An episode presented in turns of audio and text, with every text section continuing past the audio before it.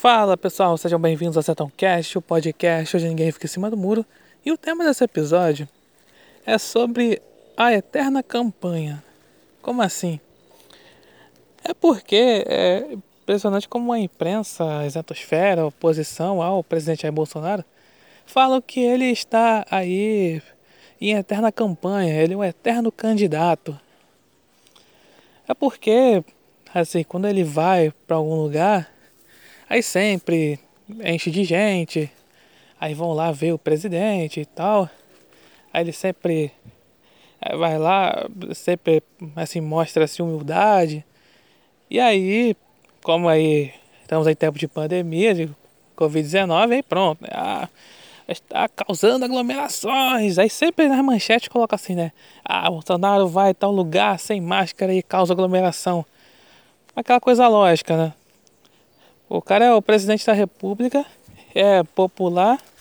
E aí o povo, uma cidade que ele vai, o povo quer ver o presidente da república, cara. É por isso que tem aí a aglomeração acaba causando. Mas enfim, né? Aí povo aí da imprensa não pode ver uma aglomeração começa a ficar doido. É porque esse povo gosta de um controle social, né? Enfim. E aí sempre falam, só porque o presidente ele tá inaugurando obras, né? Aí sempre a imprensa fala, não, tá inaugurando obras que começaram nos tempos do PT. Ou seja, o Bolsonaro só tá vai ele não tem capacidade, não tem competência para fazer uma obra própria. Ele tem que terminar as obras do PT. Ué, aquela coisa. Os governos petistas começaram a obra, mas não terminaram. Olha, não foi por falta de dinheiro. Isso eu garanto. Mas aí fica aquela coisa, não, ele tá fazendo aí campanha antecipada, ele e Bolsonaro, né? tá fazendo campanha antecipada para 2022. E nesse momento aqui que eu estou gravando, estamos em 2020, há dois anos da eleição. Aí como é que ele está em campanha?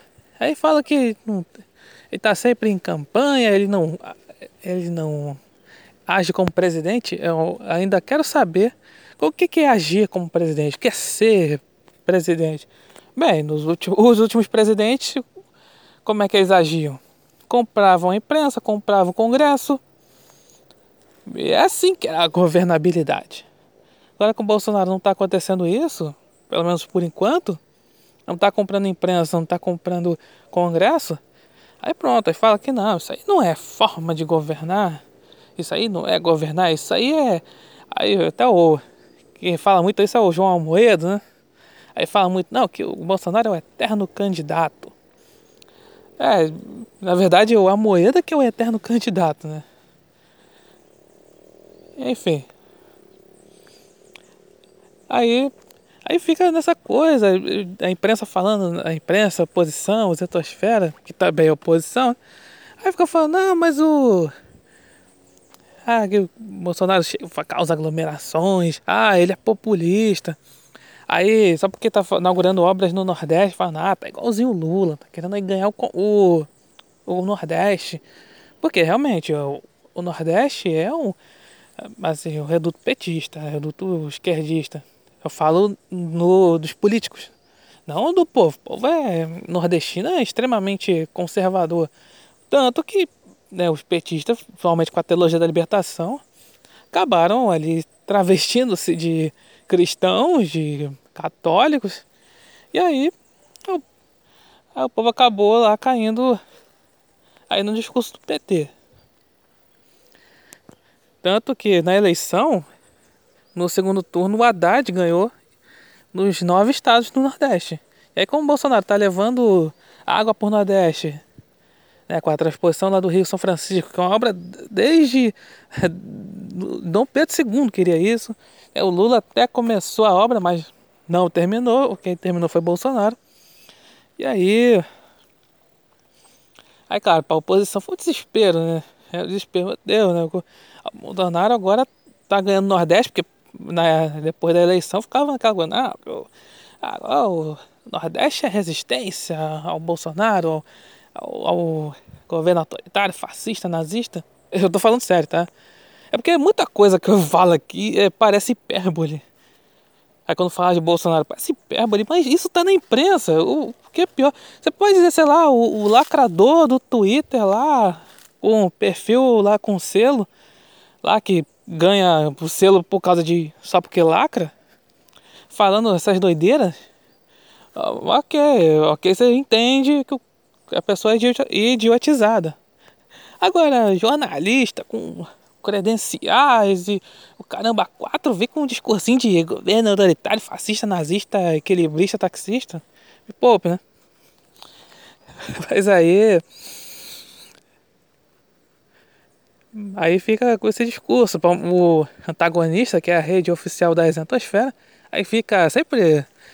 Sempre aquele discurso, ah, ah o, o, Bolsonaro vai inaugurar a obra, você fala assim, ah, ah, o discurso de Lu, opa, é, Bolsonaro, sempre aquela associação que fazem é, comparar Lula com Bolsonaro, né? Enfim. Mas o, o que é engraçado, que fica falando que, que Bolsonaro está em minha eterna campanha, quem está em eterna campanha é justamente a imprensa. Que ainda fica com esse negócio de ah, vai ser um.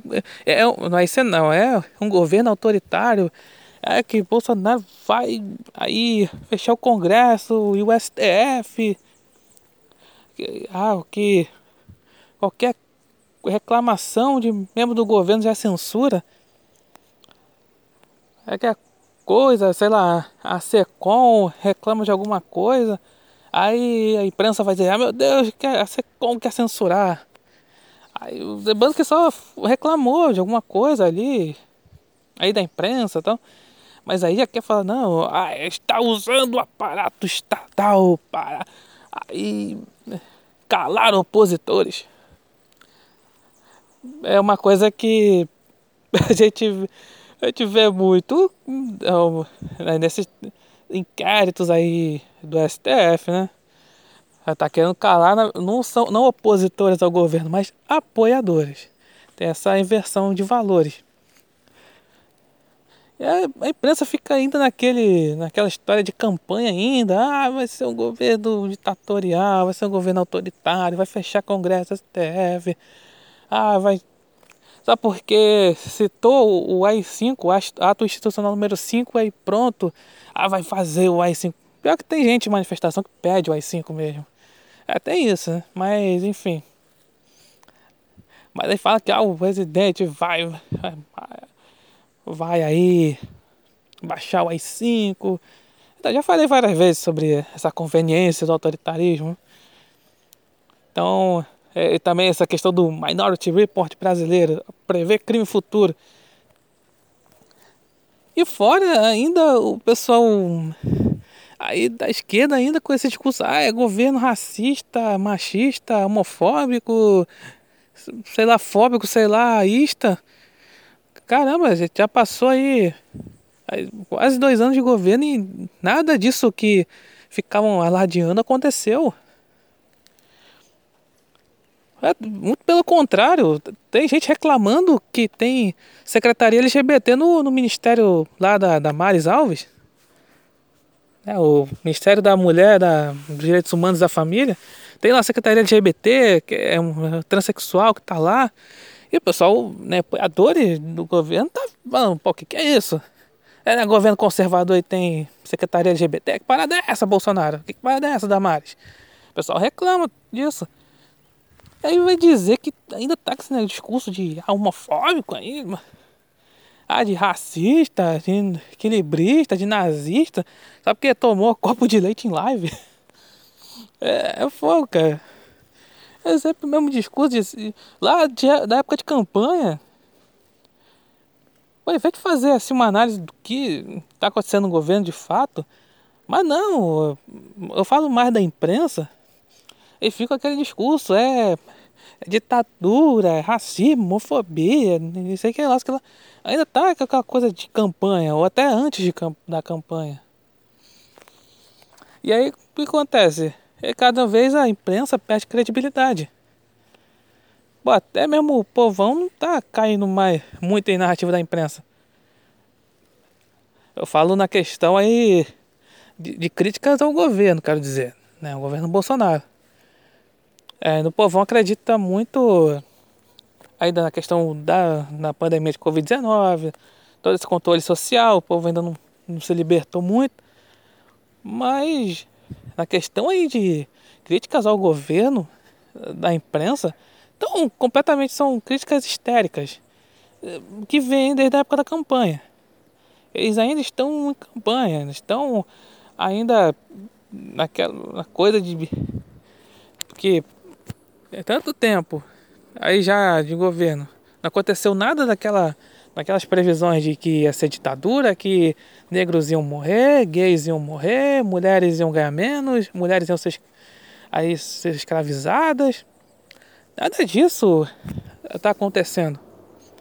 Mas aí querem pegar assim alguns casos isolados e falam, não, isso aqui é, é coisa do Brasil de Bolsonaro. Ah, tanto que até saiu aí na, na Folha de São Paulo. Assim, algo. Assim, tinha que ser na Folha de São Paulo, algo lamentável. É porque tá tendo um. Teve aí um caso de uma, uma deputada federal, é Flor Delis, aqui do Rio de Janeiro, que aí tá sendo acusada de ser mandante do assassinato do marido, né? E, e fora.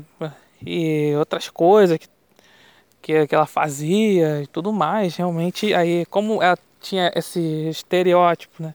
Aquela aquela é, mulher evangélica, cristã e tal, caridosa, aí pronto, né? Aí fala, ah, a imprensa fala que todo cristão que tem é, assim, pensamento de cristão, né, que é cristão, que tem esse pensamento de conservadorismo, mas pronto, é igualzinho a, a, a deputada.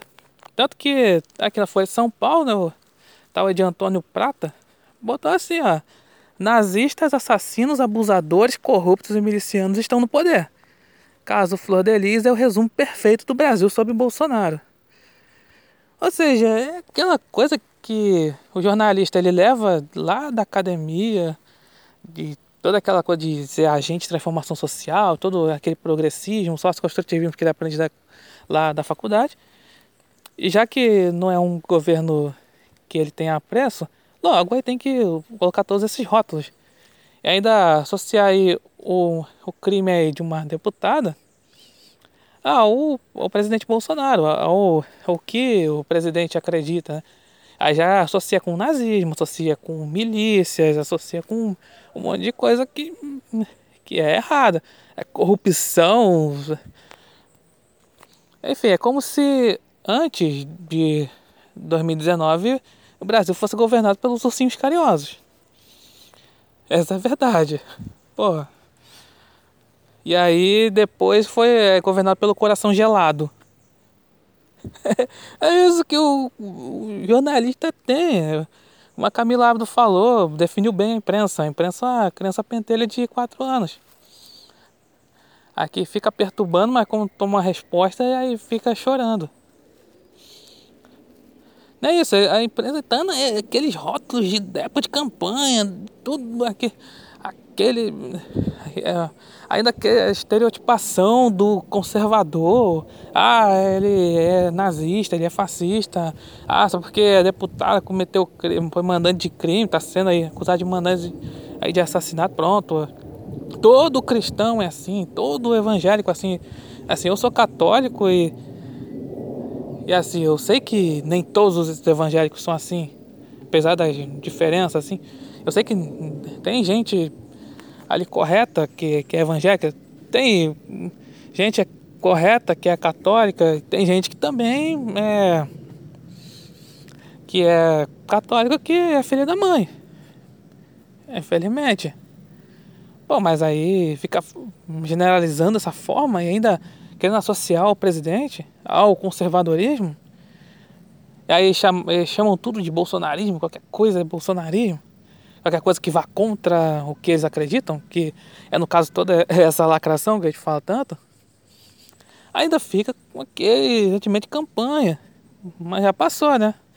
E curioso é que a imprensa acusa aí Bolsonaro de ainda estar em campanha e não governar Bem, então é isso. Obrigado por ouvirem. Até a próxima.